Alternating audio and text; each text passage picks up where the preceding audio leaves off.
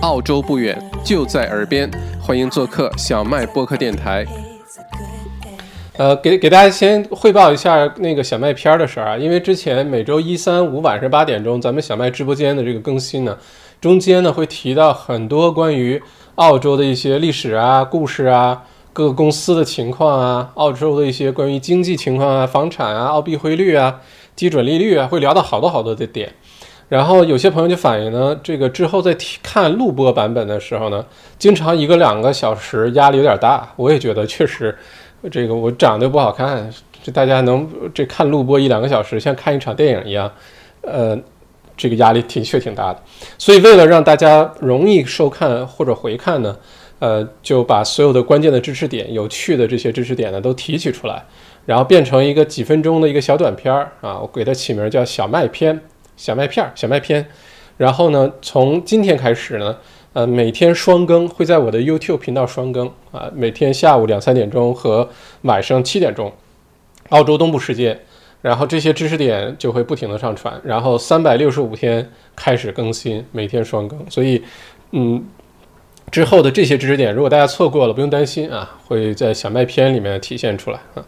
然后今天呢，呃，这个更新了一下设备，刚才提到了，呃，像摄像机原来用的是摄像头，一个 4K 的摄像头，这回改成呃一个单反的相机，不是单反相机，呃，索尼 A73 换了一个 G Master 二十四毫米的镜头，然后声音也换了。呃，今天整个画面比较温馨哈，反正光线现在调成现在这个样子就非常的温暖啊，希望大家来到小麦直播间有一种很温暖的感觉哈，所以这是今天的一些变化，耽误了一些时间，呃，非常抱歉。然后咱们先开始，嗯，今天的新闻更新，然后我们之后再聊一聊其他大家感兴趣的话题，好吧？呃，今天的疫情的新闻不是很多，但是关于接下来澳洲下一步会呃如何变化的新闻倒是不少。我们一会儿详细的展开聊哈。OK，首先呢，今天呢是二零二零年的九月四号啊，九月份一一转眼已经过去好几天了哈。呃，今天呢是星期五，过去的二十四小时当中呢，维州一共新增了八十一例的这个新呃新冠病例，呃，死亡的病例呢是新增了五十九例啊。但五十九例不是说一下子暴增，而是呃，其中呢有呃五十例呢来自于七月份和八月份，还有三例呢是过去的差不多这个八九月份，不太确定是什么时候。真正的过去二十四小时的增长呢，其实是六例啊，不是五十九例。呃，因为之前在统计数字的时候，有一些只是按照死亡计算了，并没有按照是新冠病毒造成的死亡而计算，所以现在逐步的把这些数据都整理出来了哈。嗯，这个是关于今天的病例的数字。那这个八十一例呢，并不是最近以来的最低数字，呃，但是相对来说，呃，至少是在一百以内啊。距离我们下个星期，呃，这个九月十三号能够顺利的回到三级封城，结束四级封城，还有好长的一段路要走啊。八十一例之前设的目标是二十五例日增长，我们才有可能结束四级封城。回到呃这个加强版的三级封城哈，那目前八十一例很难想象这么快的短时间内能从八十一降到二十五，所以大家可能要做好心理准备，没有那么快解封哈。好，我们再看下一个，那看看新州。新州呢，现在呃，这个新增的病例呢，一直在十这个数字左右上下晃。那过去二十四小时呢，是新增了病呃八例，有一例呢是来自于酒店的隔离，另外其余七例呢都是本地传染。好消息是这七例都找到了传染源，所以嗯，这个就没有太让人担心的事情哈。呃，但还是悉尼呢，就总是，哎呀，就是让你放心也放不了，呃，特别放心。但是你要说它危险呢，它又是个位数增长，这简直就是墨尔本的目标，对吧？如果墨尔本现在能像悉尼这个样子，那墨尔本就非常非常开心了哦，至少大家可以出去乱逛了啊。我们再看看昆士兰州哈，昆州呢十天以来首次报告是零增长啊，过去二十四小时没有发现呃任何新的新冠病毒的病例。那昆州昨天呢成立了一个新的部门呢，专门处理来自于新州、维州首领地的豁免的申请。那昆州政府呢，已经将对新州啊这个首领地和维州的边境封锁呢延长到九月底啊。它是一步一步延长的，并不是说九月底之后它就解封了，不是的，而是说九月底之后再说啊，到时候再看要不要给你继续啊延长。今天呢是星期五，今天其实对于对澳洲来说一个比较大的新闻呢，就是进行了呃国家的内阁会议啊。国家内阁会议呢，呃，主要的今天的话题呢是澳洲总理从联邦政府的角度呢，去跟各个州的州长进行谈判，希望呢能够尽快的在澳洲境内这个州与州之的边境能够快点解封，这样的话在圣诞节期之前。是，这是目标哈，在今年的圣诞节之前呢，各个州的州边境都解封。换句话说，圣诞节大家就可以去其他的州啊去玩了。当然，这个只是一个设想，只是个目标哈。那今天开会的结果呢，不出意外啊，就是没有达成一致啊。但是据说呢，比原来预期还好一些啊，因为大家至少大多数的州呢同意往这个方向上努力。那目前这个各个州的态度是这样的哈，昆州呢表示。呃，你说二十这个呃，圣诞节前解封可以，但是呢，我不会放弃说好的二十八天无社区传染这个先提先提条条件，就是说你想维州、新州的人来我们昆州可以，呃，我们解这个边境可以，你们两个州二十八天要连续零社区传染啊，那我就考虑给你啊解封，但这个说实话挺 不太容易，你看悉尼都多多长时间了，到现在也没有达到。呃，这个零确诊啊，那换句话说，大家可以倒着想，悉尼一直维持十十几例、几例这种情况已经好长时间了，对吧？一个多月、两个月。那墨尔本呢？现在照这个点还差好远。如果墨尔本能够达到现在悉尼的状态，然后悉尼那个时候能够达到零确诊，呃，能不能二十八天？墨尔本要在这个基础上再加上去，这个算下来，圣诞节前的可能性是非常小的。嗯，新州呢表示。呃，好呀，开放边境啊，去圣诞节前大家去各个州玩啊，而且呢，新州说没有任何理由，其他州应该对我们新州的居民关闭边境啊，你们就应该对我们新州开放边境才对，嗯，然后南澳呢表示，嗯，我考虑考虑啊，南澳就是一个小弟弟哈，南澳表示考虑考虑，现在最坚决的是西澳啊，就是 Western Australia Perth 那边，西澳的这个州长呢明确表示坚决反对。我们西澳，我们西澳呢是不跟着你们联邦政府玩的。我们西澳呢不跟其他的州玩，就不解封。说我们呃，而且是明确表示啊，就是反对圣诞节前解封这回事儿。而且西澳的 呃立场呢是，我们西澳已经连续一百多天呃没有这个呃社区传染了啊。然后呢，最近的这段时间一直都是零啊，没有任何的新增。所以在这种情况下，我们需要只要呃延续之前的这个关闭边境的这个呃方式的话呢，就可以让西澳保护得很好。这样的话，西澳的经济就能得到保护。但是其他州就认为你西澳封闭的话，就等于说我们现在没有解封，对吧？很多的商业活动啊等等还是不能回到原来的状态。所以，嗯，这个本地的帮派实在太没有礼貌，太没有礼貌了啊，呃。这个各个州不是很团结啊，不很团结的主要原因是澳洲的这个政治体系、国家的这个体系造成的。就各个州相对来说呢是很有独立性的啊，州长呢是有很大的权力的，可以说了算啊。这个作为澳洲总理，作为联邦级别呢，其实是没有太多的能力去施加更多压力的哈。而且西澳这么做呢，它的主要的考量就是。嗯，就是他这个腰板特别横啊，就是说你个州长原话说，你看现在澳洲你们这些钱都哪儿来的啊？什么你们这个医疗啊，什么紧急救护啊，这钱哪儿来的？都是我们西澳贡献的啊。因为现在澳洲最重要的经济支撑就是呃西澳的铁矿石出口啊，这个之前我们直播的时候讲过。那在这种情况下，西澳就觉得如果我解禁了。如果说又开始有传染了，然后我的这些商业要造成影响停顿，那些矿矿矿场也要关闭的话，那这个打击太大了。我宁愿那样呢，不如就现在这样，你们谁也别来，我们呢就在这儿好好的这个，就像我们现在这样独立的这么坐着就完了啊，你们就别来凑热闹，这是西澳的想法哈。所以，嗯，anyway，好，我们再看下一条。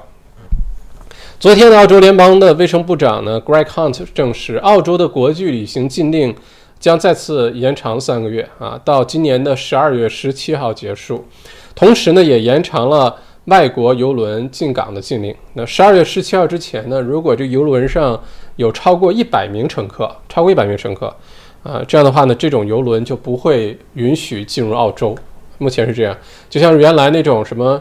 呃，红宝石公主号啊，Ruby Princess 那种游轮，船上两三千人这种是不太可能进来的。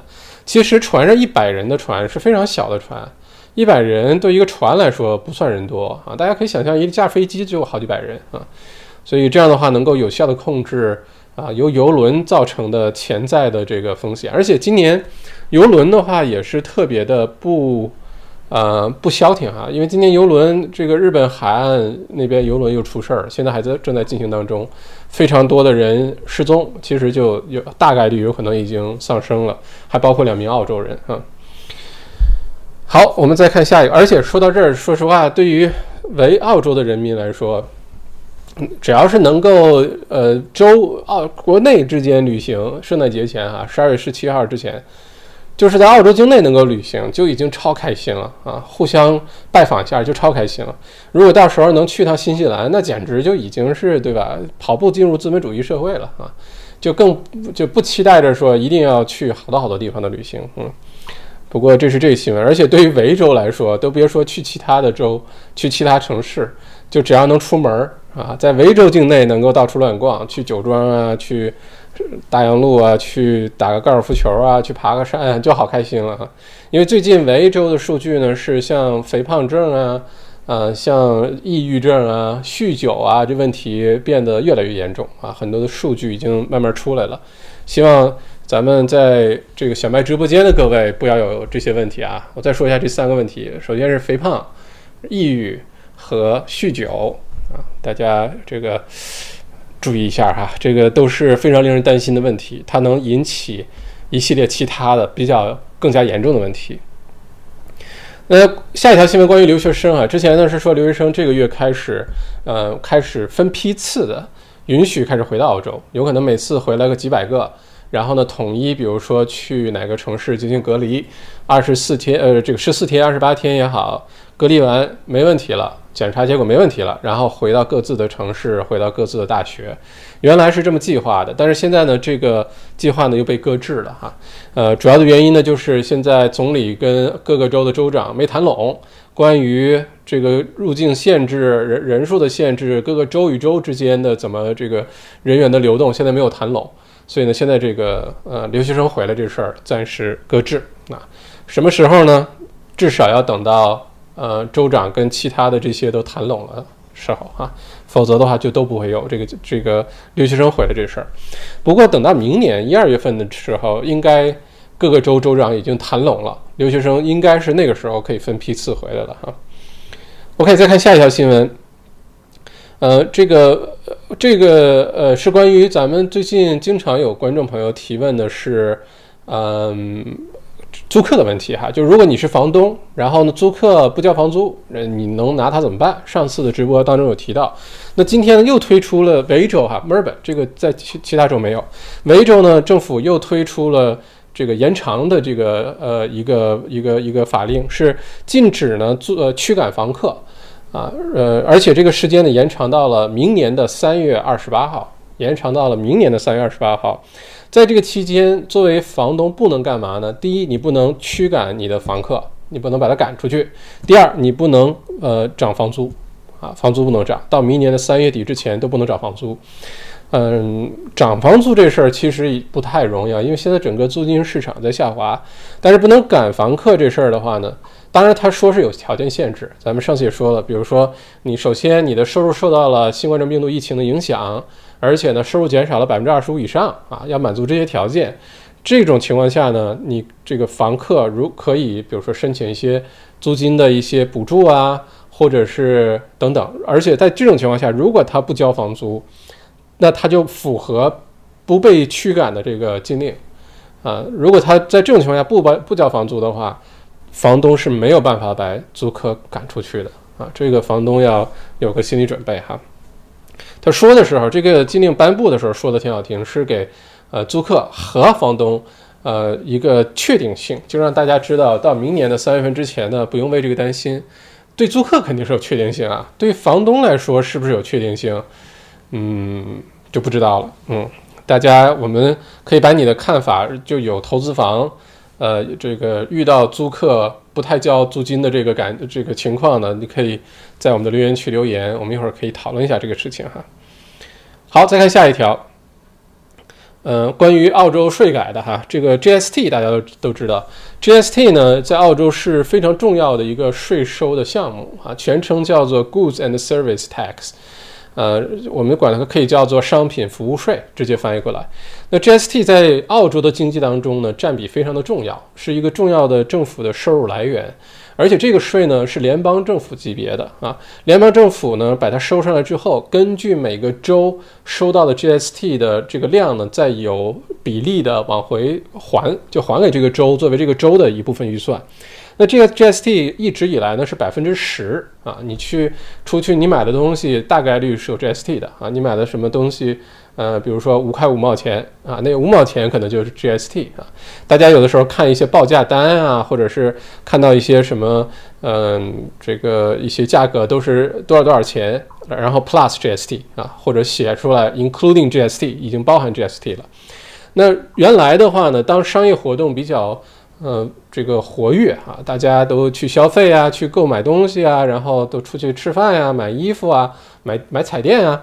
在这种情况下呢，GST 这个收入就收得很大，而且 GST 呢可以算是一个特别特别无耻的一个税哈。这是说这 就是这个咱们自己私下说这事儿。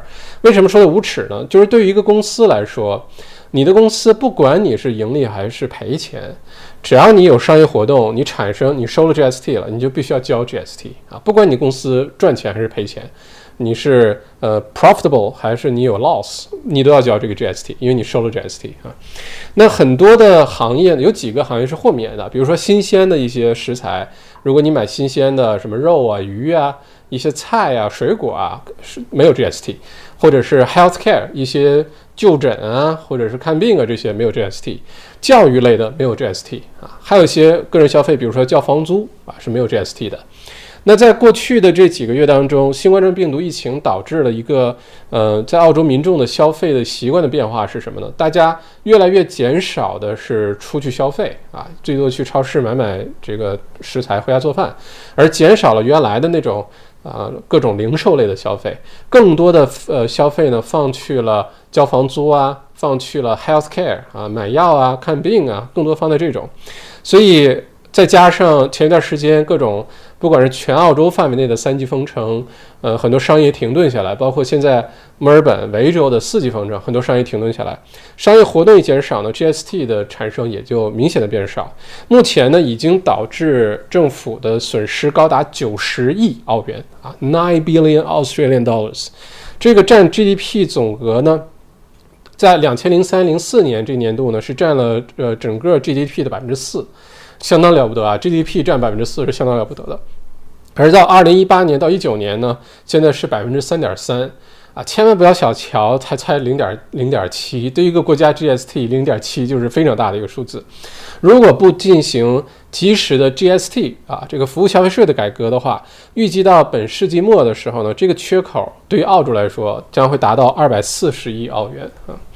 那说到这里呢，也就多说几句关于接下来啊，我对澳洲财呃税务改革的一些判断。呃，包括十月六号马上就要开始新财年的联邦预算案的公布哈，这个部分就会提到很多澳洲税务改革。那税务改革最重要的这个两部分跟我们生活息息相关的，一部分是 GST 的税务改革，它怎么改？哪些豁免？哪些不豁免？是不是要从百分之十涨到百分之十五？啊，涨到百分之十五，这个物价的提高，因为百分之十五的基本意思就是所有的物价涨了百分之五啊，因为不可能 business 来这个承担这个这个额外的增长，呃，这个倒是我们拭目以看，呃，拭目以待。一会儿我们也可以聊一下这事儿。另外一部分部分的重要的税改呢，就是关于土地税、印花税的。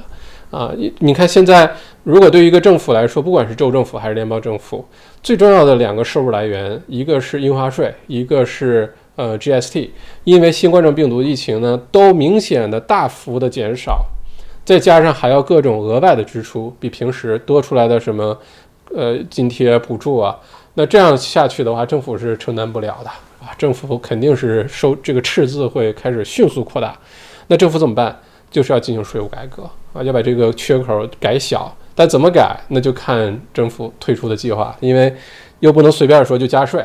玩命的加税，那人民群众的生活水平、生活品质就会开始下降，因为物价太贵。今年的各种收入的这个又不是增长，是处于下跌的状态啊，失业率也在升高，所以到时候这个非常值得我们关注哈。我到时候一旦推出之后，会详细的为大家进行讲解，所以呃可以关注频道啊，点小铃铛，嗯，OK 好。再看下一个，关于昨天晚上呢，美国股市呃出现了暴跌哈，呃是创两个半月来最大的跌幅，其中呢跌的最厉害的就是科技类的股票，苹果股价呢下跌了百分之七点九三，特斯拉下跌了百分之九，今天澳洲股市 ASX 呃也暴跌了百分之三以上，今天又是一片这个一片红哈，就看那个。呃，看数据的时候，其中像 Afterpay 这种原来这个过去几个月一直是明星股，啊，也下跌了百分之五点五九啊，这是今天股票大跌。股票大跌这事儿，反正见仁见智了。如果你觉得股票跌你就肝疼肉颤，或者你没有买股票，你觉得嘿嘿，那些买股票的人活该啊。但是其实呢，今天像这种情况，正好是可以进货的时候哈，正好这个价格下跌的时候。适合啊，开始啊，去购买更多的股票啊。呃，再看看有没有什么其他的重要新闻，嗯，给大家补充一下哈。嗯，嘟嘟嘟嘟嘟嘟。嗯，刚才提到的关于维州，嗯。这个在家这个憋这么长时间哈，因为到这个周末我们就是四级封城第十周了，大家相信吗？这时间是不是这个岁月如飞刀，刀刀催人老呀？啊，time flies 啊！这个刚开始解封的时候，刚开始进入四级封城之前，大家记不记得又是做准备，出去抢购东西啊？然后说好星期三就开始这个那个，你看一转眼已经十个星期过去了哈，但是。嗯，还有好几个星期我们才可能解封，先别着急。刚才提到的像什么肥胖啊、呃抑郁啊、酗酒啊，大家千万要注意啊，这个会导致情绪的进一步的恶化啊，一些心理的健康啊，一些身体的健康啊，都会遭受影响啊。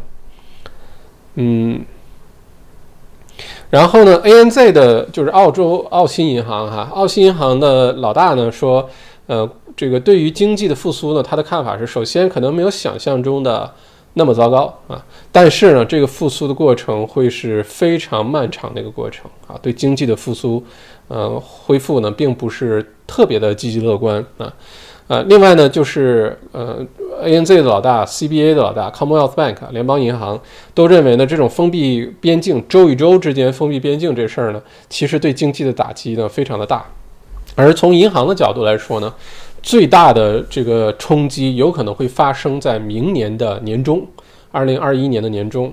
换句话说，你想对银行来说冲击最大的其实就是房产这块，啊，尤其是民宅的贷款哈，对于澳洲这些银行、零售银行来说是重要的这个组成部分，借贷的准准备这组成部分。呃，如果从这个角度来说，大家可以想象，澳洲民宅市场房价最低谷会出现在什么时候，对吧？不言而喻。啊，很有可能出现在明年的年中啊，然后复苏又需要几个月时间，所以呢，这个下跌可能一直下跌到二零二一年的年底啊，是这么推算出来的。嗯，目前呢，这个澳洲的房产市场呢正在发生一个很有意思的变化，整个市场是下降的，但是有些呃买家呢是趁着这个时候呢再换房子。啊，换去海山的那边、海的那边的房子，呃，现在就是有树的、有山的、有有水、有湖、有海的。这种靠近这些的房子特别受欢迎，因为大家原来都是，呃，住在比如说办公比较近的、上学比较近的，现在反正在家办公、在家上课就觉得没所谓，那我住在一个环境好点儿、贴近大自然。然后院子大点儿，房间多点儿，啊，都在往这个上面选择，也成为现在整个澳洲房产市场一个新的趋势哈。再看看下面的新闻，嗯，另外呢，就是维珍航空 （Virgin Australia） 啊，这个之前维珍维珍航空可能是澳洲新冠状病毒疫情以来遭受打击这个最大的一个公司之一哈。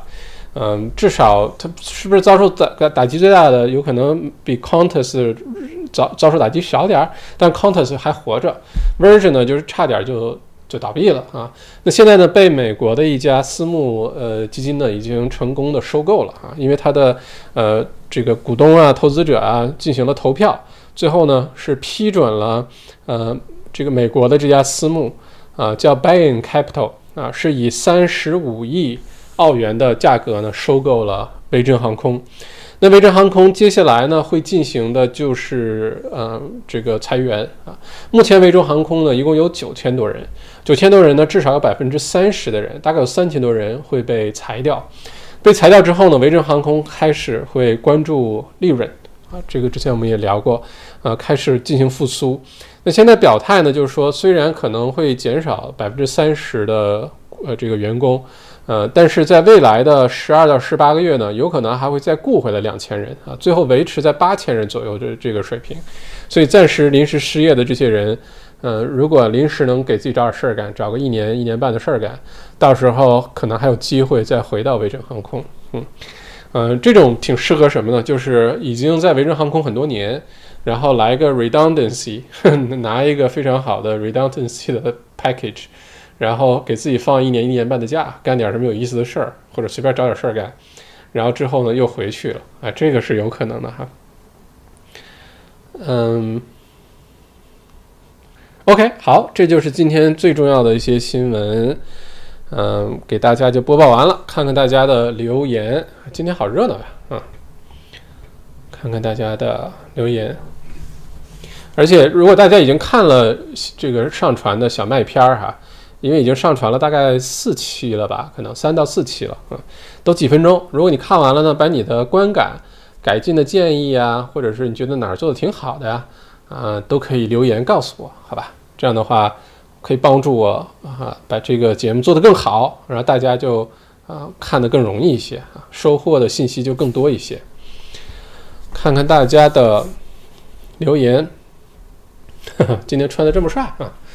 今天觉得外面阳光特别好，然后本来想出去晒晒太阳，结果出去的时候又开始冷了啊。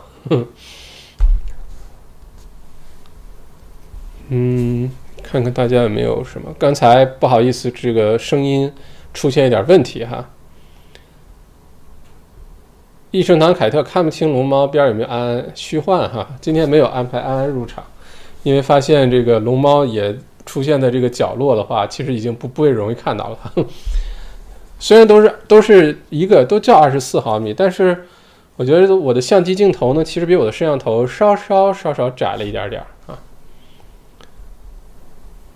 看一下，谢谢 Crystal 五块钱打赏，谢谢。嗯。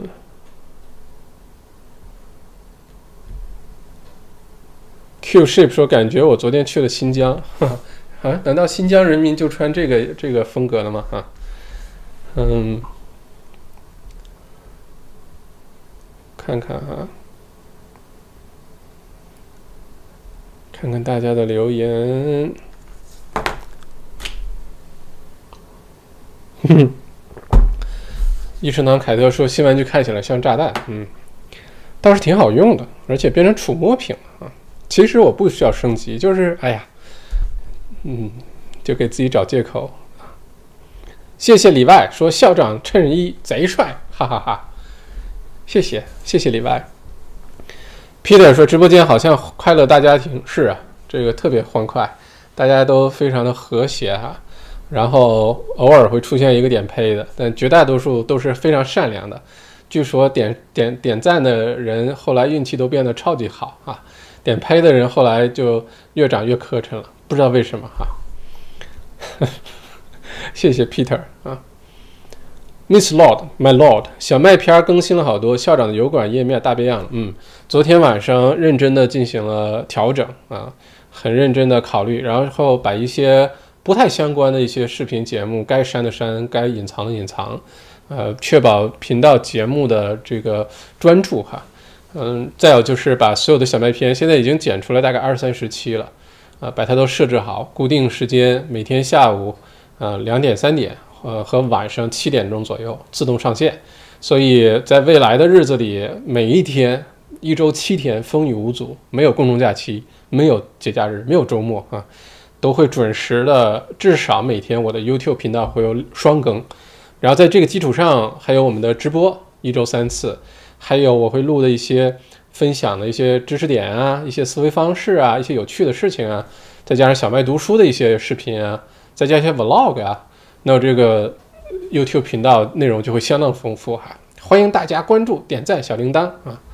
今天没有小铃铛提醒，嗯，好几个人提示了哈，没有小铃铛提醒，有的时候 YouTube 可能是这个样子的，嗯。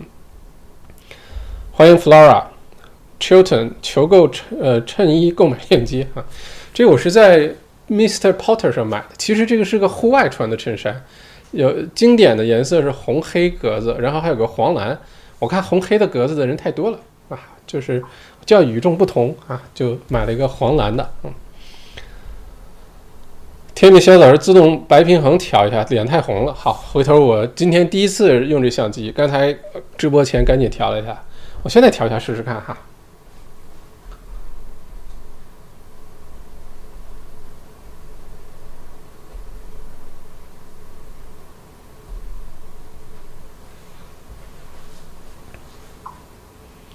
好像没有什么改进是吧？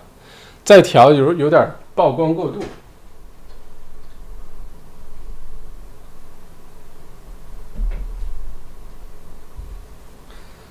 嗯，算了，等直播之后，我再花点时间去研究一下这个光线和白平衡哈。不过谢谢天命小草，嗯，看看大家。呵呵。瑞妮说：“今天校长好显小哟，变年轻了是吧？而且最近在瘦哈，明显的在体重在下降啊。” Miranda 徐今天画质感很好，换摄像机了吗？是的，原来呢用的是呃 Logitech 的，原来用的是 Logitech 的这个呃 Braille，是一个高清的 4K 的摄像头，然后今天呢用的是索尼 A73 配。G Master 二十四毫米的一个定焦的镜头，呃，所以大家会看到外后面都比较虚化，对吧？很有电影的感觉，除非是我站得远一些，啊，阿波罗，然后才会那个，嗯。今天好，今天大家感觉气氛好轻松啊，感觉大家都很都很放松啊。今天要是能云喝酒就好了。哎呀，可惜我正在严格要求自己。大家可以喝啊，大家不拦着。今天要是不是因为要坚持生酮的话呢，我今天肯定要咔来一杯 whisky 过过瘾啊。但是，嗯，这个病正在痊愈当中，就不瞎折腾了。谢谢大家认为我今天十八岁哈，谢谢各位。Christina，OK，嗯。我主要看看大家的留言，尤其是提问啊。米莉说：“主要今天校长直播间气氛温馨，像闺蜜聊天室，粉粉嫩嫩。这不是我想营造的气氛哈，不要把我拉下水哈。”嗯，Chilton 说：“房东把租客赶出去了，应该找谁？首先呢，这个情况只适用于民宅，不适用于商业物业。”如果找谁的话呢？应该，嗯，应该找谁？嗯，这个是维州政府推出的，我觉得直接找维州政府啊，可以找找什么热线啊，州长热线什么的哈。这种情况是违法的，所以你现在找 VCAT 或者找维州的相关部门，应该都是可以禁止、阻止这种情况发生的哈。呃，郑立新说：“麦校长，关于商业房租的规定有变动吗？暂时没有，暂时是没有啊。” Emily，房东和租赁经理要抑郁症。嗯，是的，如果这个政策出来的话呢，对房东和出租中介其实是不太有利的啊，因为对房东来说呢，你收不上来租金，呃，你又不能把租客赶走，而且现在就说实话，你就算把租客赶走了，能不能再立刻找到租客、新的租客进来，也是个问题。嗯，就有法律加持，对吧？你说实话，对于一个普通的房东，也都是普通人，你能够花大力气真的证明说你的租客收入没有受到影响，或者收入租客受到影响不是因为新冠状病毒，或者是因为新冠状病毒受影响没有达到百分之二十五或以上，这个对于一般的房东来说是很难做到的。你不可能自己找个私家侦探去证实这些事儿，对吧？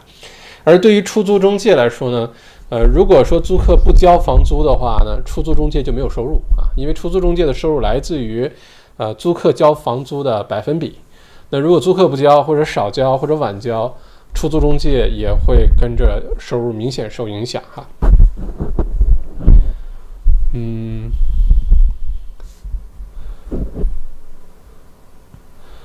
房客老 L A 老老老说房客 reverse 房租怎么办？什么叫 reverse 房租啊？就是从房东那儿收房租吗？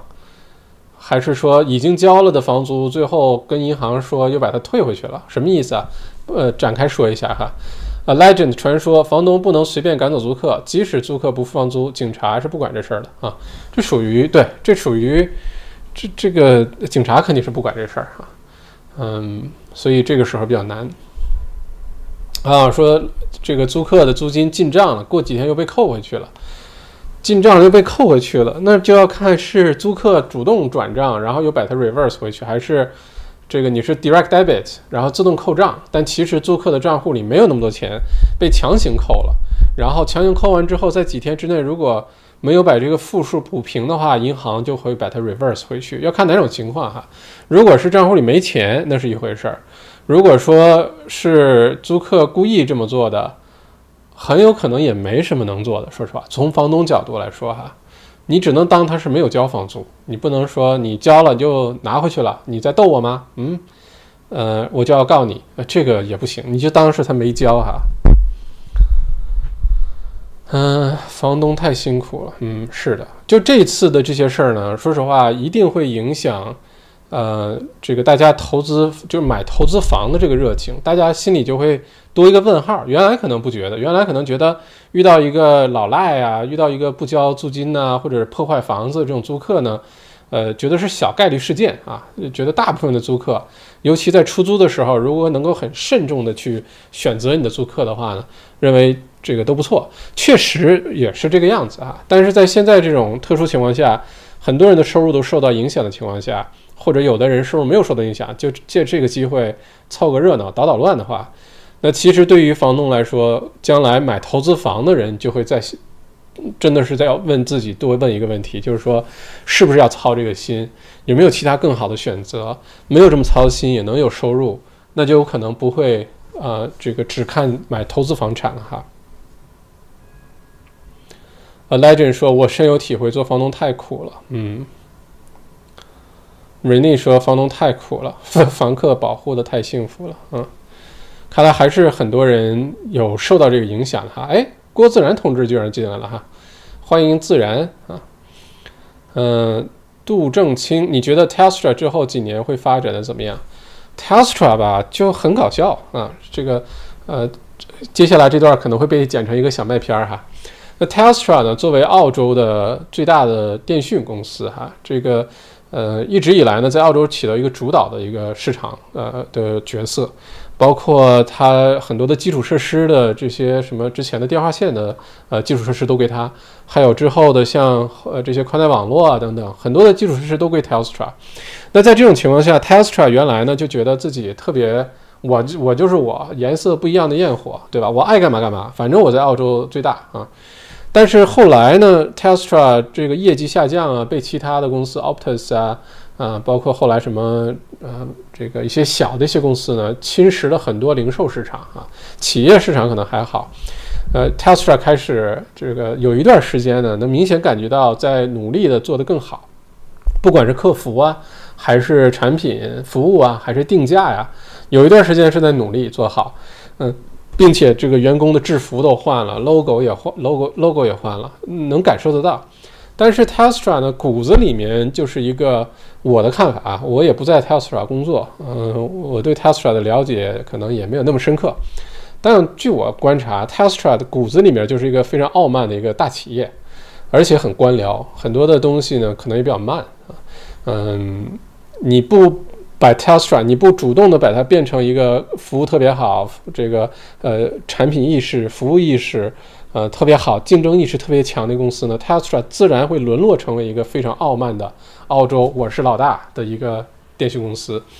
但是 Telstra 未来几年呢，还是有相当大的优势啊！你像 5G 网络的这个搭建啊，呃，5G 网络已经不是 Telstra 自己独家了哈。首先，另外呢，现在，呃，这个各个电讯，尤其是大家开始习惯了在家工作啊，这个在家上学，那对网络的呃依赖啊和这个网速啊，这个给网速付钱啊，优质的网络服务付钱啊，这些就会跟原来有很大的不同。那在这种情况下呢，电讯公司是很有可能呃受益的哈。但是呢，呃，与此同时呢，也有很多的呃危机存在。你比如说，现在 Telstra 铺的这些什么 NBN 啊，或者 ADSL2 啊，啊，5G 网络啊，这些不是我们现在唯一的能够使用网络的选项啊。原来的话，说实话，你没什么选择，你就只能用这些电信公司打电话、发短信，对吧？现在不是，你等那个呃，Elon Musk 他的 Starlink。星链计划，今年年底是呃美国北部和加拿大就可以开始使用星链，就是把卫星发射到天上，然后你就直接使用互联网了啊，也没什么死角，而且据说速度会相当的快。到明年二零二一年呢，在全球很多地方就会被覆盖了，包括在澳洲啊。在这种情况下呢，大家会用互联网的选择多了啊，到时候服务稳定性啊、网速啊、价格啊，就很多竞争。那对于像 Telstra 这公司呢？有可能带来是非常大的一个打击，也说不定啊。除非是到时候这个星链呢，在每个国家也需要一些所在国家的一些技术支持啊、基础设施支持啊，或者是有些代理啊，那没准 Telstra 成为星链计划的在澳洲代理，哎，又有戏可唱。所以不太确定啊。如果你是在问要不要投资 Telstra 的股票之类的，我可能会稍微慎重一些哈，不是看得很清楚啊。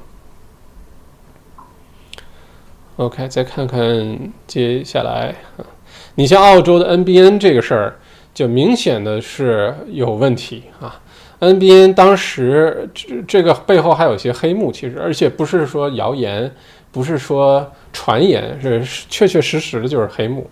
就是当时 NBN 这网络的时候，呃，不知道大家记不记得那时候澳洲总理是谁啊？就就是 Tambo 啊，长得挺帅，很富的那个 Tambo 谭宝，当时他是总理。当时他总理呢，其实在他之前就开始有推行 NBN 计划，而且当时 t a m b o 呢已经明确表态了，就是 NBN 这事儿呢，他其实并不是特别鼓励去推广这事儿，因为明确的知道，如果 ADSL2 Plus 什么的坚持一段时间就出 5G 网络，那 NBN 实际上是没有任何意义，而且 NBN 整个这个计划呢，花了澳洲纳税人好像是六十亿澳元还是多少钱啊，很大一个数字，呃，并且呢，在 NBN 铺设的初期呢。绝大多数的用户并没有觉得 NBN 网速啊、稳定性啊比之前的 ADSL、ADSL2 啊有什么明显的改进，甚至有些地方呢，因为搭建起来，呃，基础设施没跟上，就带宽不够，但是同时用的人又特别多，那在这种情况下呢，造成 NBN 反而，呃，这个网速变慢的这个情况哈，大家满意度就很很低。并且到现在为止呢，澳洲很多的 regional 地区呢，依然还没有 NBN 啊，或者 NBN 只能是无线版的那个 NBN，网速很慢的 N NBN。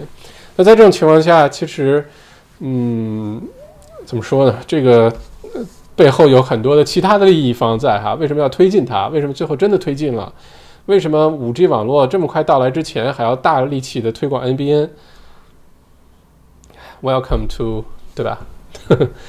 OK，哎，真的有人点拍如果点拍的这位朋友还在直播间里的话，你你要可能要小心一下，之后会变得越来越磕碜，啊，越来越丑陋啊，不知道为什么，但是据说都是这样子的哈。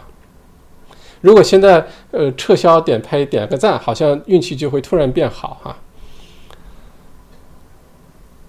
Rainy 说百分之十五的 GST 太过分，是的，如果增加到百分之十五，政府的税收的缺口会解决，但是。这个一定会让物价开始大面积的上涨，至少上百分之五啊！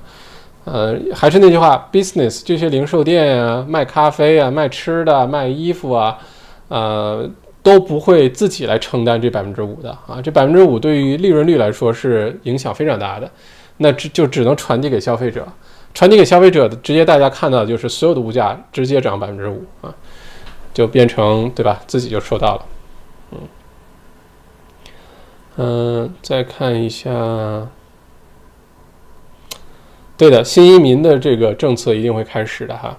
叉叉叉嗯，麦校长，有关你上次提到的澳洲有可能把印花税改成土地税的事情，请问一下，你了解的土地税是什么啊？印花税是只有房产交易才有的税，不过土地税只有持有房产就需要年年交。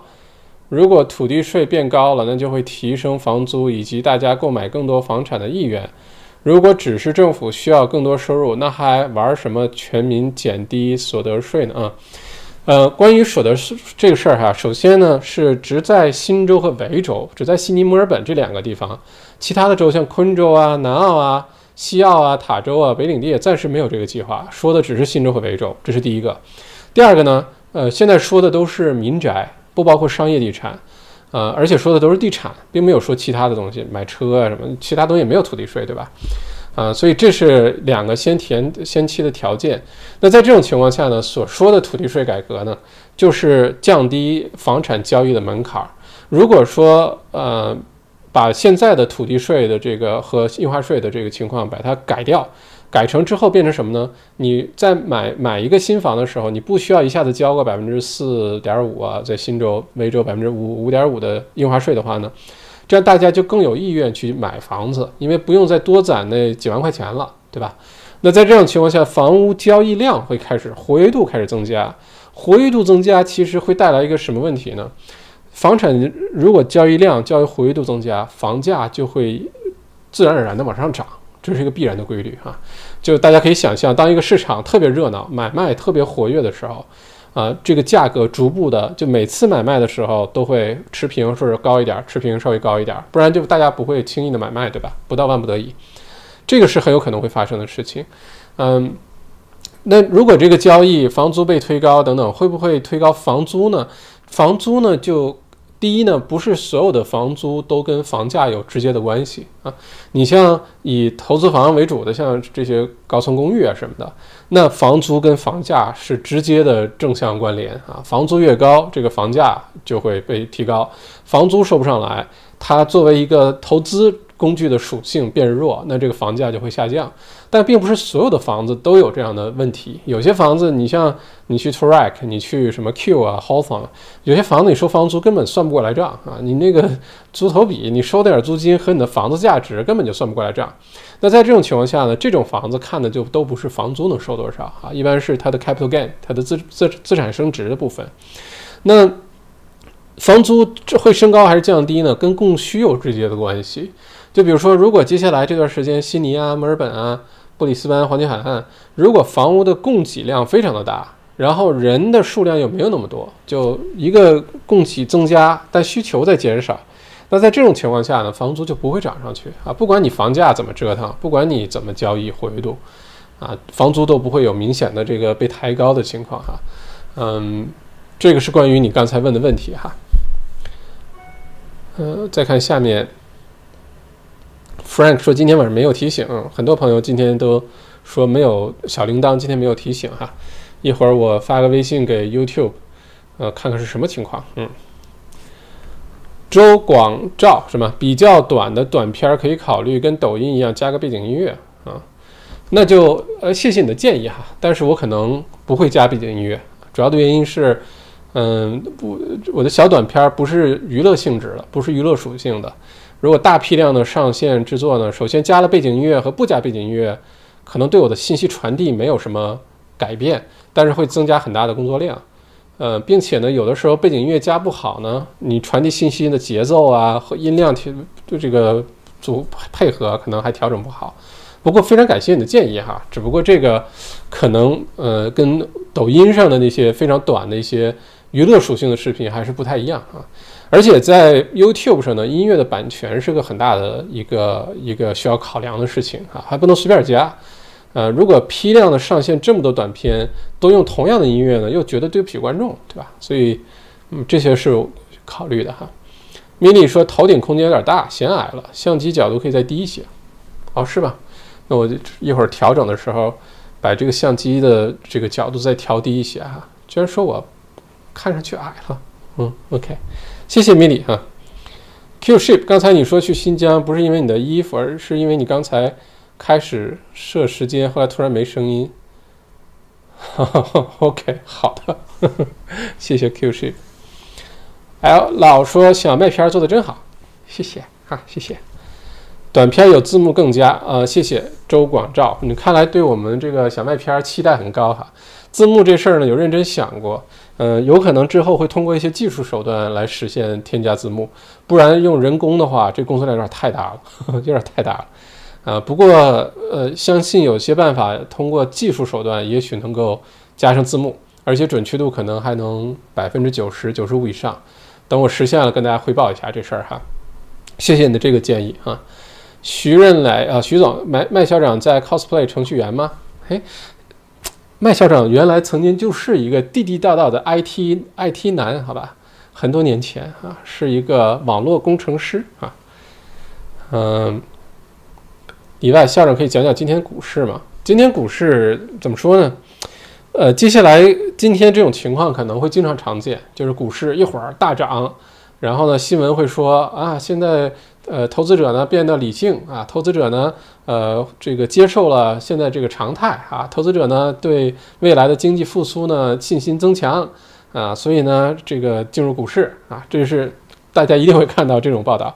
然后突然哪哪一天呢，可能股市突然下降，下降呢造成原因呢，其实也很多，比如说突然之间，呃，像美国呀什么公布一个新的经济数据，比如说啊非农指数啊，什么失业率、就业率啊。啊，等等，突然之间低于预期，或者是远远远远低于预期，这个时候马上股价就开始下跌，下跌。再有呢，像美国接下来十一月份马上进行的总统大选啊，这对股市一定是有非常大的影响的。包括在澳洲，有没有疫苗了？什么时候顺利解封了？什么时候又出现新的传染源找不到了？呃，这些情况也都会呃影响股市，因为股市说白了还是人们的一种心态。一种信心，对经济整体的信心哈，所以像今天这种股市的情况，一片哀鸿啊，就跟前两天那个一样啊。今天看了查了几次的这股市的变动，嗯，怎么说呢？如果说你认为这种时候股市完蛋了，赶紧撤离，赶紧抛啊，赔钱也要把它抛，然后把它变成现金存银行里，那有可能你还要再想一想啊。呃，像今天这种情况呢，是个非常好的进货的时候啊。呃，难得下跌，你说一定会从今天开始股票就开始大幅度下跌，就开始对吧？科技股也不行啦，金融呃这个呃呃 FinTech 金融科技股也不行啦，矿业股也不行啦，这个人类经济就不行了，不是的啊，之后会往前变好，而且现在各个政府，美国政府也好，澳洲政府也好，都在继续量化宽松，都在继续 QE，又在使劲儿的把钱这个增加到市场当中，增加市场当中的流通。那在这种情况下，股市最后一定是受益，这些流流通的部分有相当大一部分都会流去股市了啊，所以在这种情况下呢，像今天这种情况，呃，完全不需要担忧，而且你应该高兴，就嘿，太好了，进货的时候又来了啊，这是今天的。A legend，麦校长，灯光不用太亮，对眼睛不好。校长的衣服颜色与背景很配哦，谢谢。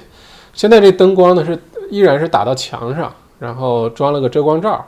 所以现在是折这个反射了一次的这个灯光哈，不过可能还是要再调一调。今天突然换了这个相机，嗯，颜色各方面还是要再好好认真调一调，包括刚才米莉说的角度也要再调一调哈。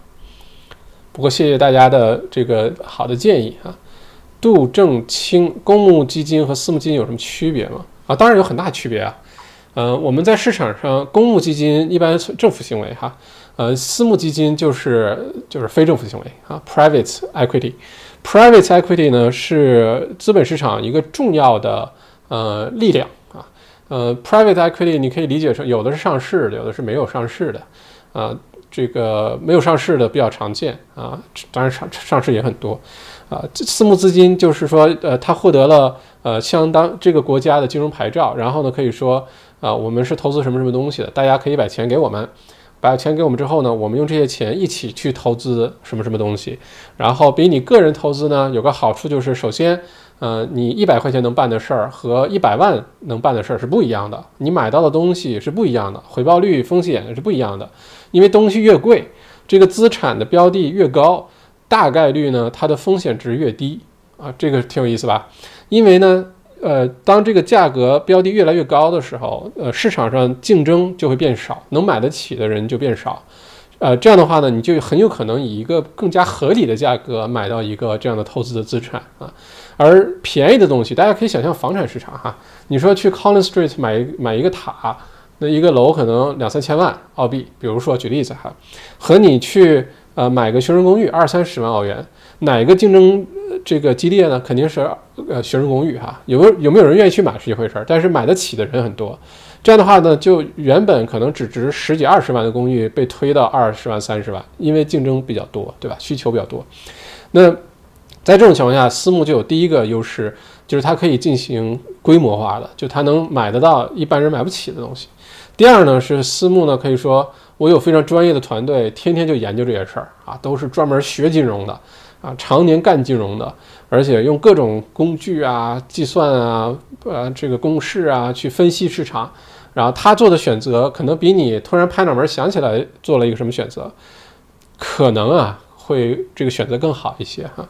所以这私募和公募，但是从历史上来说呢，嗯，很多的这个 PE，呃，当进行了首先 PE 接盘某一个企业、某一个公司是非常常见的现象，非常常见，在美国就更加常见。那私募一般如果被 PE 接管了之后，和大部分的时候，这个 business 在若干年后，就是经常出现这么一个状况哈。我喝口水，把这个好好跟大家说一下。就是说，当私募 （private equity） 哈，当 PE 收购了或者接手了一家呃企业、一家公司的时候，经常出现的是在前两三年，这家公司的表现确实会呃提高。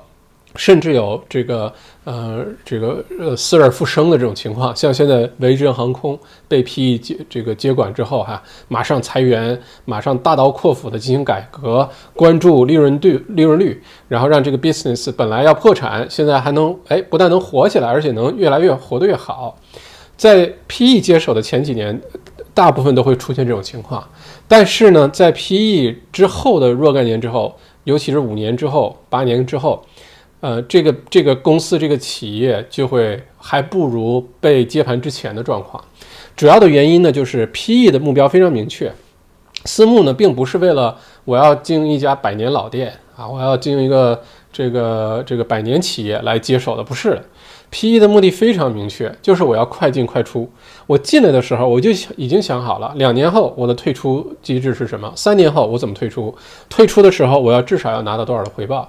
所以，PE 有的时候为了追求这个两三年短期的利益呢，会做出很多从战略的制定上，还是很多商业行为的操作上，就会出现我们可以说是短视的行为吧，就把这 business 噼里啪啦把它变盈利了，然后转手卖掉，或者是等等啊各种情况，然后这个生意呢，可能不是所有适合呃短期的企业战略都适合这个企业长期的发展，这个大家可以理解一下。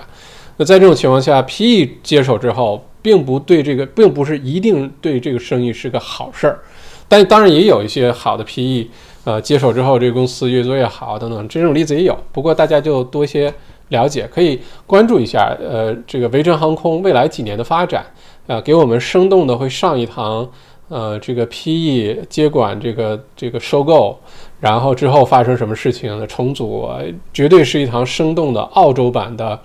呃，这个是并收购课，嗯，我们也可以看一下这个公司收购维珍航空三年后怎么样，五年后怎么样，十年后怎么样？大家可以聊一，我们到时候回到这今天的视频可以聊一聊哈。罗福元是正在喝，太气人了哈，正在喝酒是吧？Vicky 张作为一个房屋管理中介，只能说今天，呃，只能说今年实在是太难了，嗯。很无奈，留给房东的选择太少了。墨尔本 CBD 完全是租客市场，房东不不降压租金，就有可能失去租客。我们作为中间人，承受着两面的压力。嗯，工作量比以往大多了，处理的都是麻烦事儿，天天在电话上调解。奈何租赁市场糟糕，政府政策向租客倾斜，，VCAT Insurance Company 保护房东的希望也不大。也就是出于对房东的责任和对房子的感情，在苦苦坚持，希望能尽快见到曙光啊！是的，今年作为出租的管理中介，呃，一定是比较难的一年，呃，工作量会比平时大好多。你想平时这个日子正常的时候，经济好的时候，就正常收租金就好，甚至都 direct debit，偶尔处理一些事情，租客的事情啊，或者搬进搬出啊，偶尔要再出租一次啊，对吧？那今年呢，就确实是像。呃，刚才这位这个 Vicky 讲的啊，这工作量作为出租中介的工作量会明显的增加，但是并不意味着你收入增加哦，因为你收入跟租金直接挂钩啊，有可能收入明显下降，但你工作量还明显增加。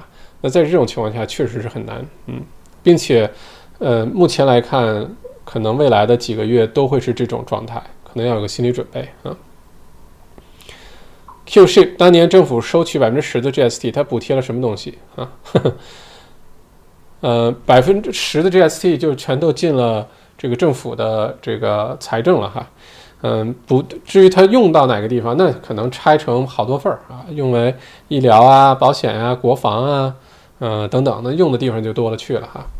不过 GST 当时呢，呃，刚开始收的时候也是民众很反对，但是被认为是非常聪明的。这个增加澳洲政府财政收入的一个非常聪明的一个举动哈。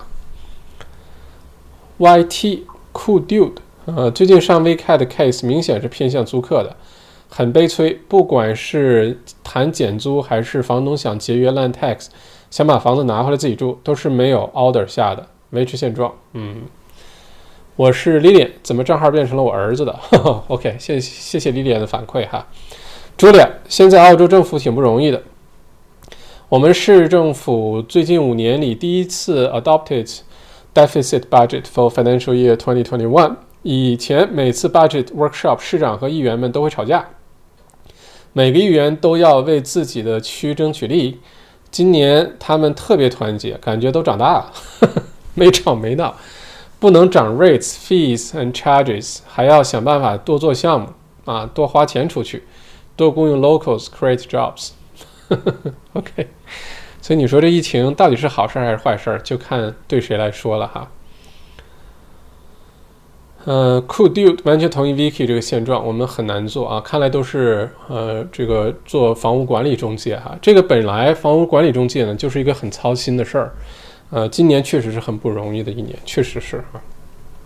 Q Ship，我想知道当年政府开始收取收取 GST 给民众。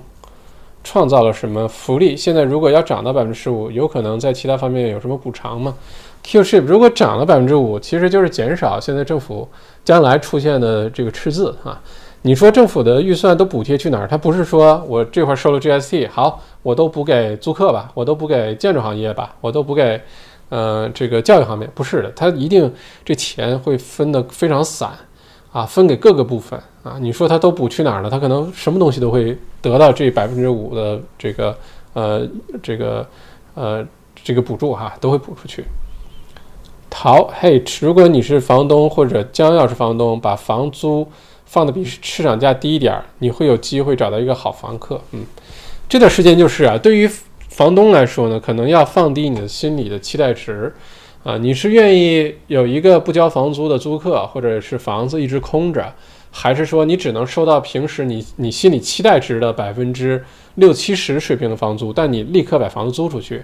你要把这个机会成本要算清楚，很有可能你是降价，尽快把它租出去，找个靠谱点的租客，也比你的房子空着或者一直收不上来租要，其实最后你算下来要好得多得多哈。之前我在工作的时候在 Little 的时候，经常就会算一笔账。就很多的房东呢，在买投资房的时候呢，对于这个房租的期待值很高，因为买的时候可能，呃，开发商有一些什么这个呃 rental guarantee，对吧？这个租金的保障，啊，还有一些是呃一些当时的销售中介会说，哎，你这房子到时候卖这个一房呢，一个星期租个五百五百五没问题啊，两房租个七八百没问题。抱着这种期待呢，很多的投资者就去买了这些房子。啊，期待呢是我到时候，哎呀，有个百分之五、百分之六的租金回报啊，减去我的银行贷款啊，我还能有剩余正向现金流，多开心，好吧？结果就去买了，买了之后呢，发现第一，首先，你会除了你的这个交的贷款以外，还的贷款以外，你还有其他费用啊。你像物业费啊，owners corporate 啊，或者叫 body corporate。然后呢，还有什么市政费 council rate，有些还有 land tax 等等这些杂七杂八的费用进来。有些呢，在这种情况下能持平就挺好的。有时候这时候已经开始是负数了，好吧，要搭一点。当这个 rental guarantee 开始结束了，一般一年的时间，对吧？因为 rental guarantee 有的时候承诺百分之五、百分之六。实际上的租金回报率呢，可能只有百分之三、百分之四啊。如果把这些费用再加上，可能再低一点都有可能。当这个 rental guarantee 一结束之后，这些房东会突然发现，哎，我的房租为什么是这个下降这么多？开始每个月都要自己往里搭钱了。其实那个才是市场真正应该有的状态啊。这是一个。另外一个呢，当时工作的时候发现，很多的房东因为在买房的时候，对于房子的租金的期待值有点儿有点儿。不太现实，就觉得我就应该是八百块钱一个星期租出去啊！你你凭什么要给我六百五、七百往外租？结果造成什么呢？这个房子空置，比如说随便空一个月，好吧，因为太贵了，你楼里的房子都是六百五、七百，你自己非得八百，然后房子与房子之间差别又不是特别大的话，户型啊、朝向也没有特别大，你就会空置率增加。你多空置一个月，你把它算出来除以十二。你有可能会发现，还不如当时七百立刻把它都租出去，那个回报率更好、更稳定啊。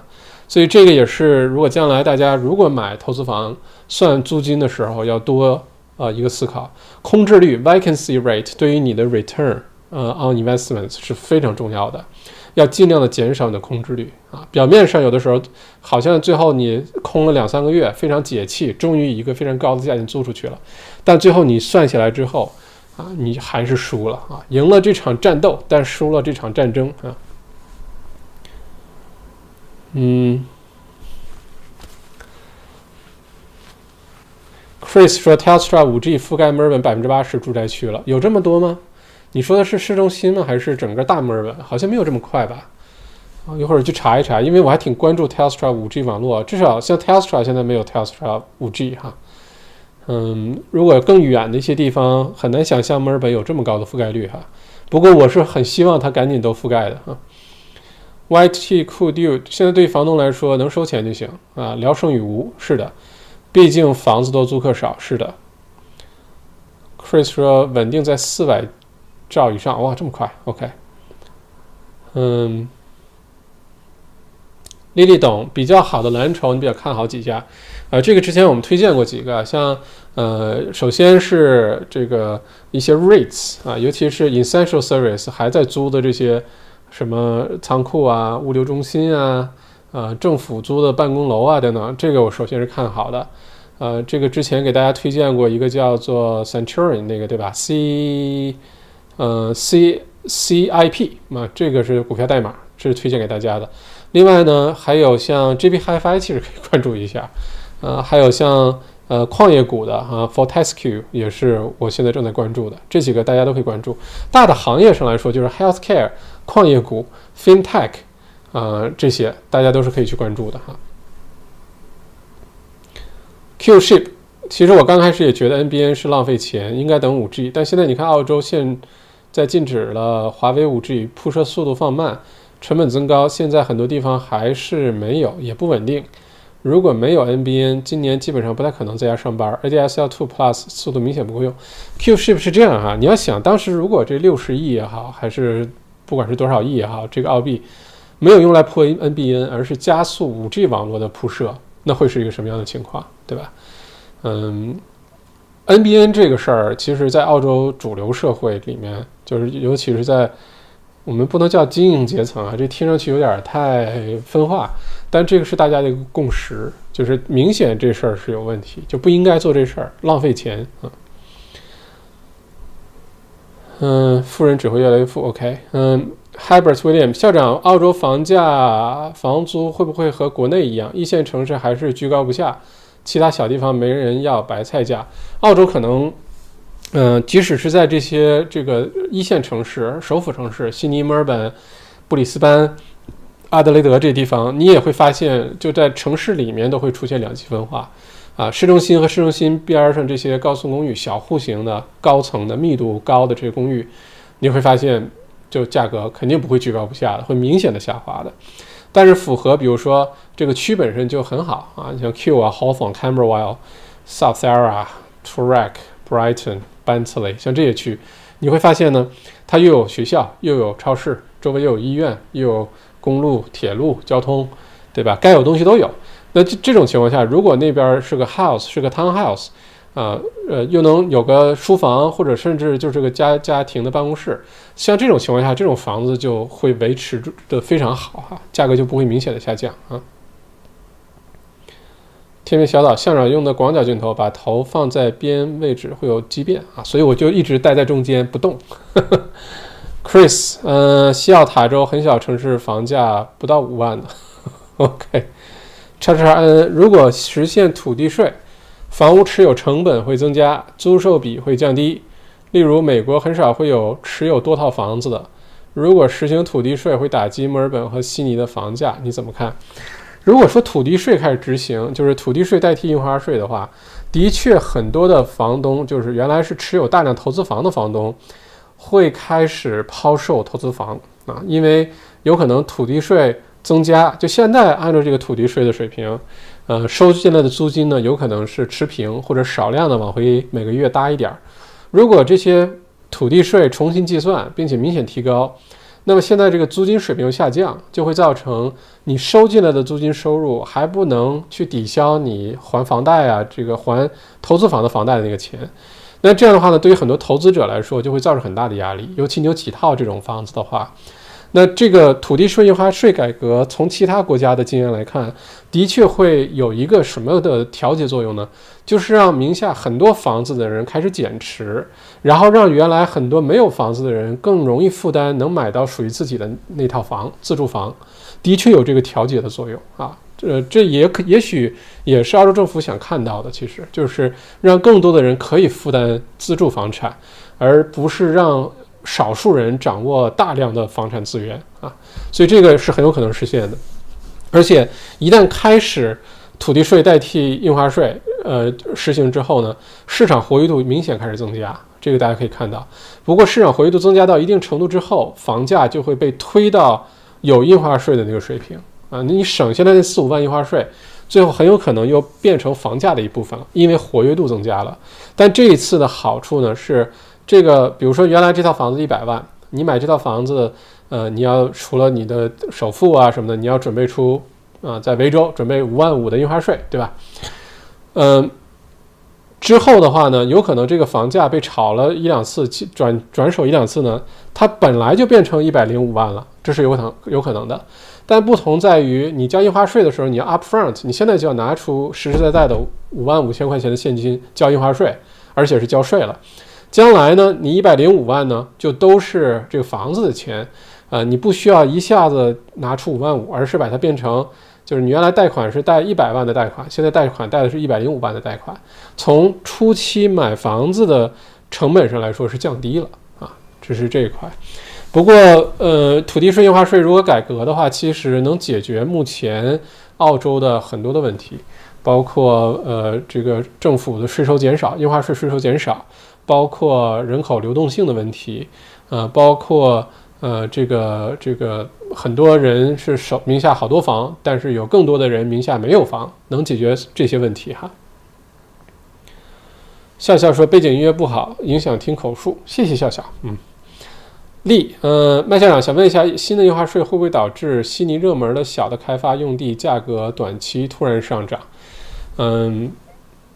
会影响价格短期突然上涨，这个倒未必啊，还是要看你，呃，开发的是哪一类房产，呃，不过可以肯定的有一点呢，是在悉尼、墨尔本来说，靠市中心比较近的 townhouse 啊，就是我们说的联排别墅，会受到非常这个明显的欢迎，就比原来可能更受欢迎，啊，townhouse 的价格会比原来明显的被推高。我前提是它必须是在好区的哈，就很成熟的区，就这个区的 house 已经特别贵了，啊，可负担性已经很差了。然后呢，在这个区生活呢，离市中心又不远，又有自己的地，又有自己的小院子，然后呢，屋里的空间又挺大，又不用太打理，又不用天天这个修花修草什么，有没有这些问题？还能养个小猫小狗，那这种房子就会特别受欢迎啊，它的价格就一定会被推高哈。mini 刚开启了，Rate 就跌了，赶紧再买入。是的，只要你把它当成一个长线的事儿做，你就不用担心啊。未来十年二十年，人类社会还是滚滚向前的，这个可以放心哈。mini 说校长对中国股市怎么看？不知道怎么看，看不懂，呃，而且可能对看不懂。呃，可能中国股市就这么说吧。大家知道什么叫做投资，什么叫做投机吗？嗯，呃，什么这个投资和投机之间的区别，大家能够分得清楚吗？啊，啊，我给大家说一个小小的这个呃秘诀哈，怎么分投资和投机啊？投资是普通话，投机是广东话啊，这就是它的区别了。嗯，此这个有点冷哈。OK，哦。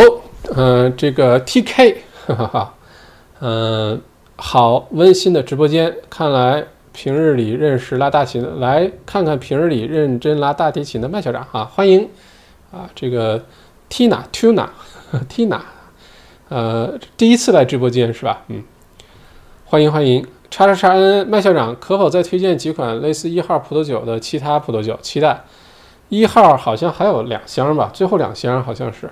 嗯，其他的像之前那段时间推荐那个，呃，克里卡诺那个，那个就是 c a b i n e t 特别好喝，而且好便宜啊！你现在买肯定就是好像五十五块钱一瓶吧？当时咱们多少钱？四十块钱一瓶，四十二块钱一瓶，我忘了。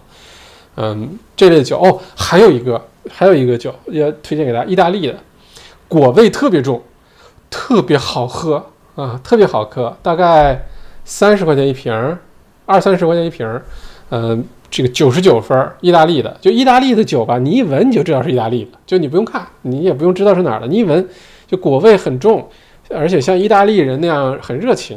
我现在手头没有啊，等我回头弄一瓶，然后下次给大家推荐一下。嗯，也不贵，二三十块钱，特别好喝啊，非常好喝。Crystal 说三号葡萄酒，嗯，三号欢迎大家继续购买哈。Frank 说居然今天有两个点配了，嗯。这个呃正常哈，呃，我发现呢，只要你明确的表达自己观点的时候，就一定会，呃，说的有人不开心。但是这个并不影响我，呃，很认真、客观、诚实的表达我的看法。啊，也许我认为客观呢依然是带有偏激的啊，每个人可能都是偏激的，每个人可能都不够客观。但是呢，至少是我真实的想法，好吧？啊，这个跟大家分享哈，也欢迎大家有不同的建议，你觉得我说的哪儿不对？胡说八道，欢迎公开挑战，好吧？嗯，最多我把你踢出去就是了哈。不会的，我是一个那么包容的人哈。嗯，Angry Old Driver，愤怒老司机。呃，校长觉得何时留学生能大批量的回来？你觉得明年留学生会更大规模进来吗？我想，只要政策允许，高校一定会加大招生力度。但是实际情况怎么判断呢？留学生能够大幅度的回来，要等明年，一定是。而且呢？可能是明年，如果运气好，咱们说实话，如果运气好，能赶在明年的第一学期开学，就是二月底开学，这是运气好的话，并不能保证。呃，如果说非常稳妥，一定是留学生能随随便便回澳洲，或者是新新报课的新入学的留学生能随随便便来澳洲，稳妥的说是明年的七月份之后的那个第三学期啊，Term Three 或者 Semester Two 啊，就是下半年，明年。因为什么？到时候有疫苗了，这是最大的原因。呃，如果运气好，那就是今年的，呃，对不？就是明年的第一学期，二月底之前，各个州都已经控制差不多了，然后疫苗呢已经有一些呃改进了，呃，或者是疫苗可能还没出来，但是我们上一次说的那种，比如说临时的几个月内的有保护作用的药，如果做出来了，那就是这留学生朋友上飞机前打一针。然后降落之后观察十四天或者二十八天没问题了就可以啊，嗯，所以这个是我对留学生呃来澳洲的这个看法。但是呢，可以肯定的是，澳洲的各个大学明年会加大招生力度，加大宣传力度，加大这个呃招生的人数，这是肯定的。而且呢，明年开始呢，澳洲各大学可能会呃更多的推出一些国际留学生的一些什么奖学金啊。啊一些呃优惠政策啊等等，或者是有些比较难度比较大的一些呃学科、一些学院呢，可能会降低一些门槛儿啊，呃，赶紧把今年的这个 损失呃弥补一下啊，就有点像叶问有个那电影有个镜头，大家好开心啊，学完全了是吧？来来来，把学费先交一下哈，就会像那种情况啊。嗯，再看看哈。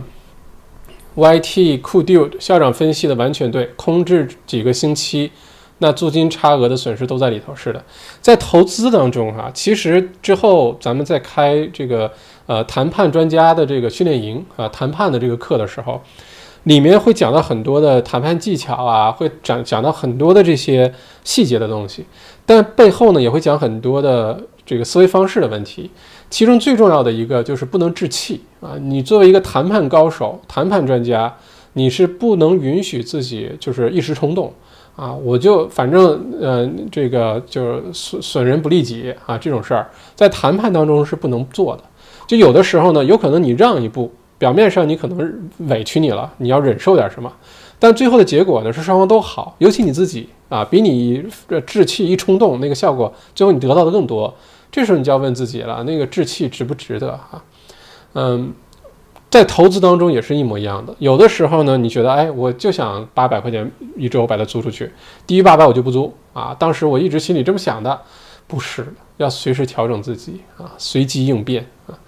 嗯，而且要把账算得非常清楚。有的时候你最追求的那个，最后可能会让你损失的更大啊。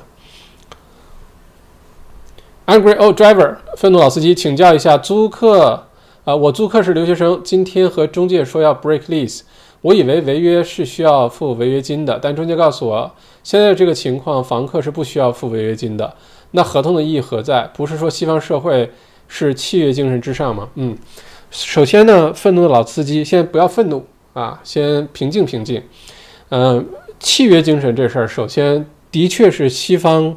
这个国家特别看重的一件事情哈，这也是为什么各种合同啊，这个大家平时签的这些，呃，不管干什么都有个协议啊，有个合同，这个没有没有错。但是呢，背后有两个情况呢，可能需要理解。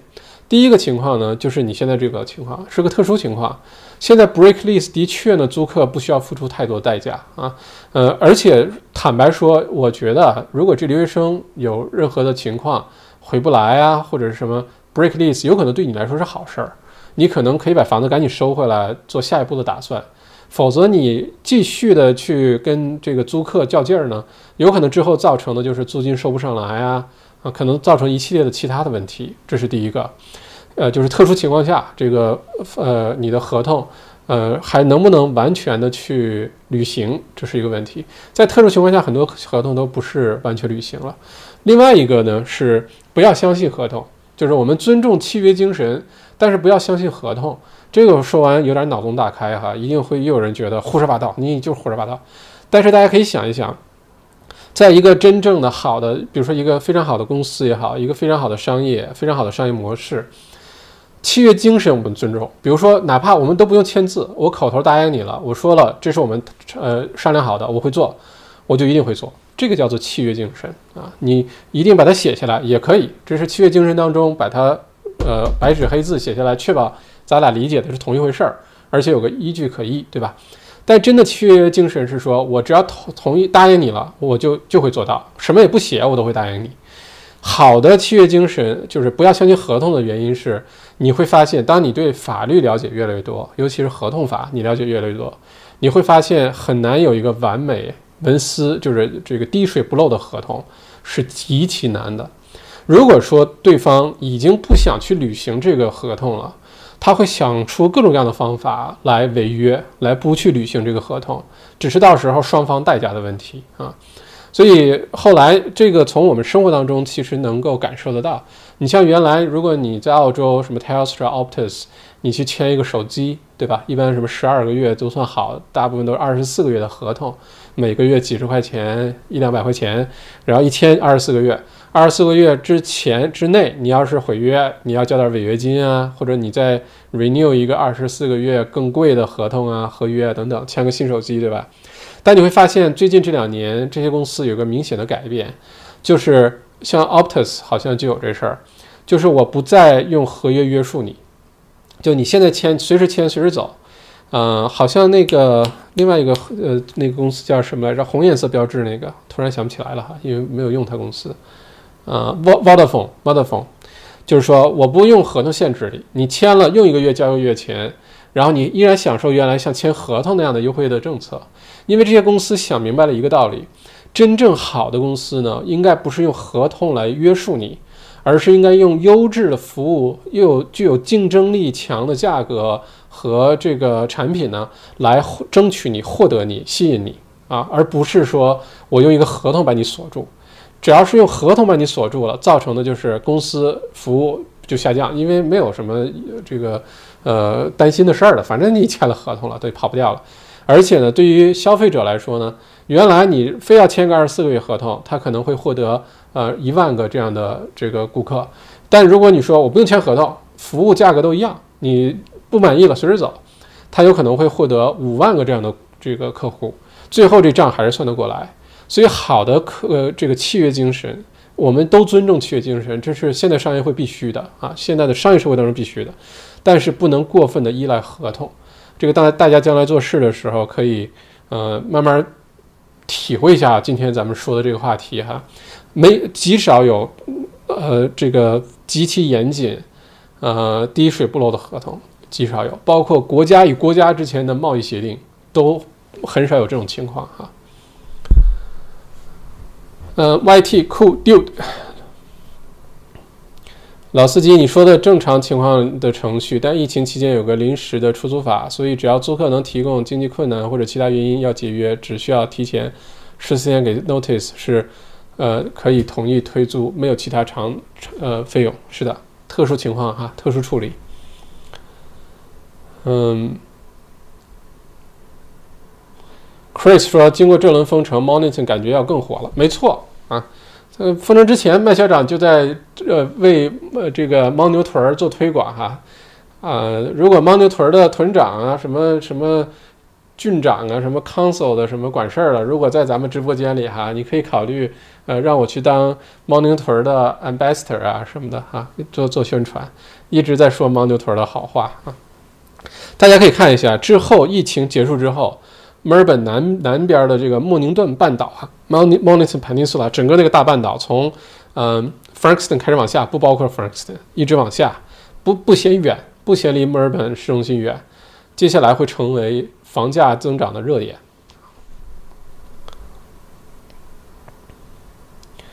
嗯，看大家哈，李，呃，谢谢二十块钱打赏，李丽，谢谢哈，谢谢谢谢。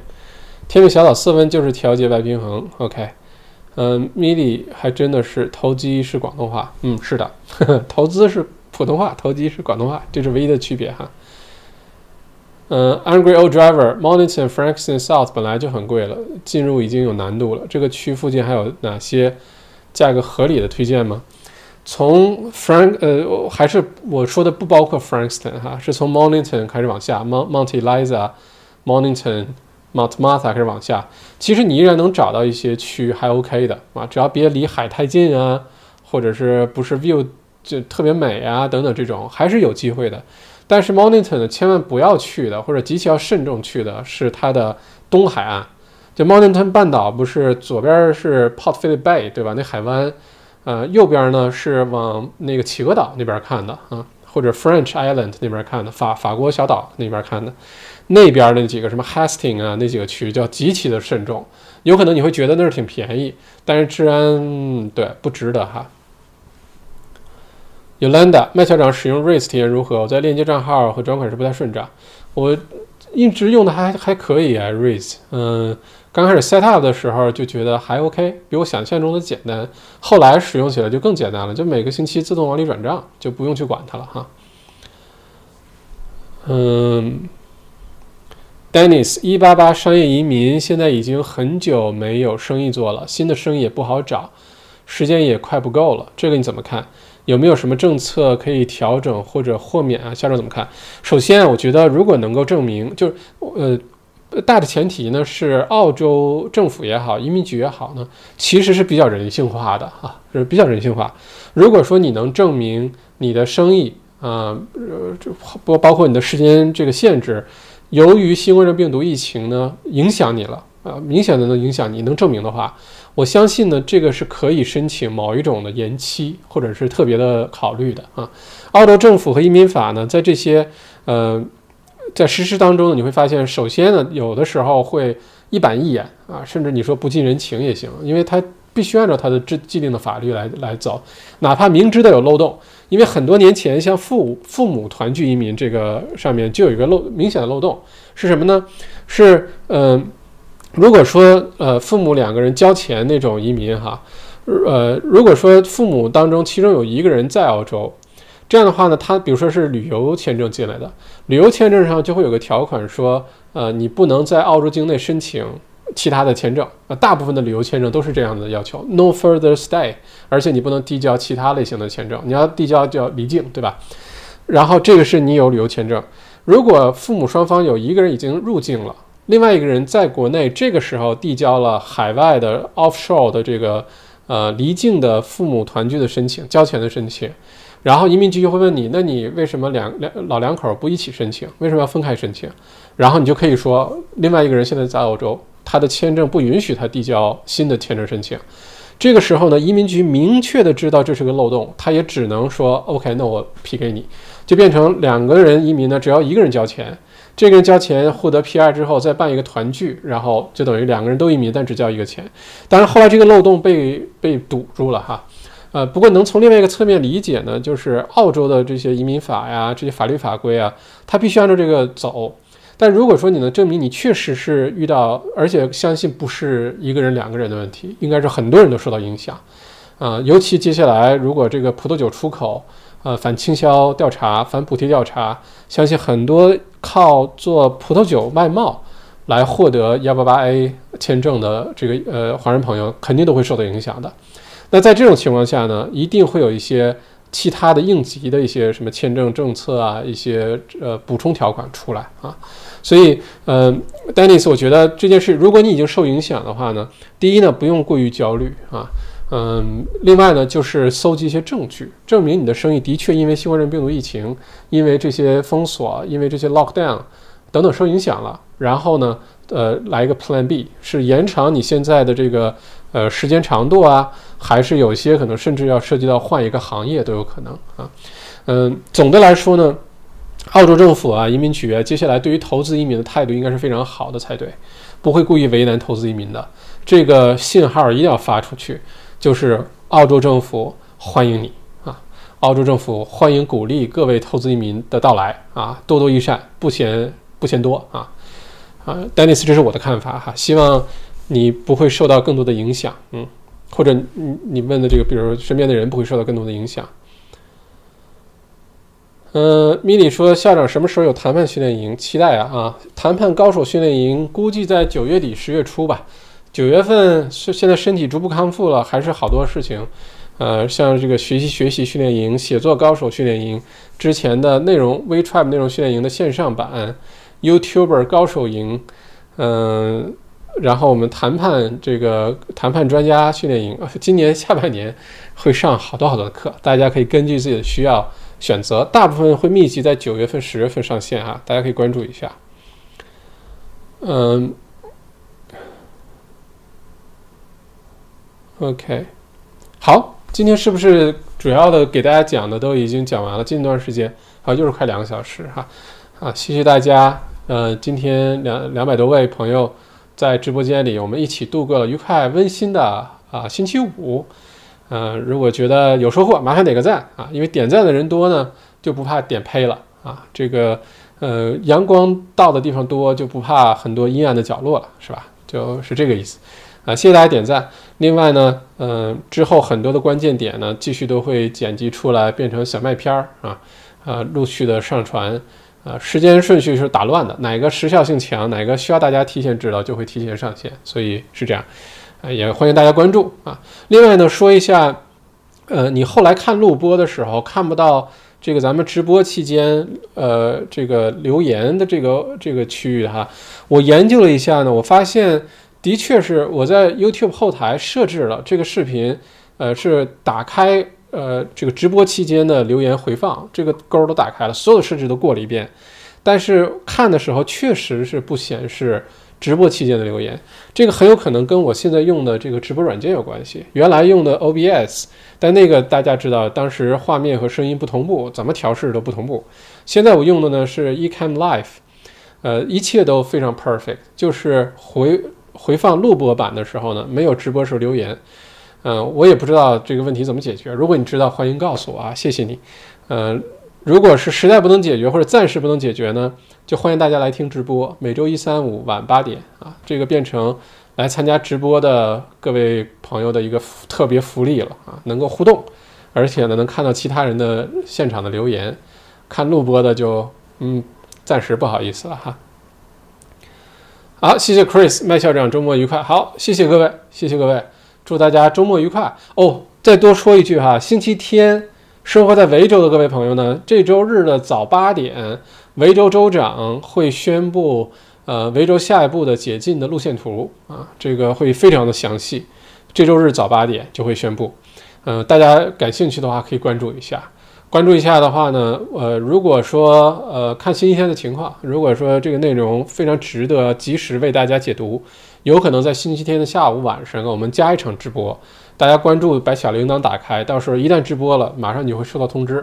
呃，如果说没有那么着急，反正都在意料之中的话，那我们还是下周一的晚上八点钟，为大家详细的解读下一步的路线图，我们各自生活会受到什么影响，经商的各位朋友，呃，怎么办？